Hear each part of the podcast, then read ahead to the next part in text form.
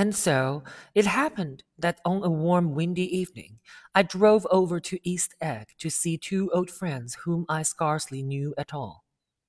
Their house was even more elaborate than I expected, a cheerful red and white Georgian colonial mansion overlooking the bay.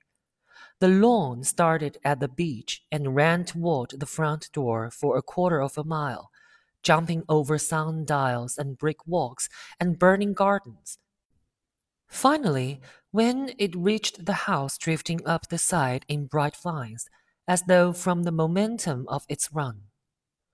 The front was broken by a line of French windows, glowing now with reflected gold and wide open to the warm, windy afternoon, and Tom Buchanan, in riding clothes, was standing with his legs apart on the front porch.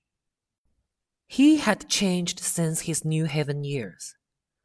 Now he was a sturdy, straw haired man of thirty, with a rather hard mouth and a supercilious manner. Two shining, arrogant eyes had established dominance over his face and gave him the appearance of always leaning aggressively forward. Not even the effeminate swank of his riding clothes could hide the enormous power of that body.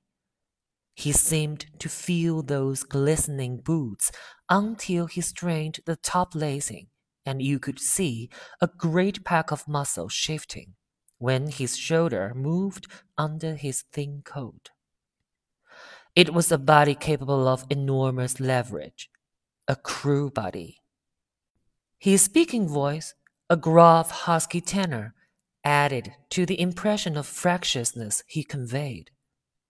There was a touch of paternal contempt in it, even toward people he liked, and there were men at New Haven who had hated his guts.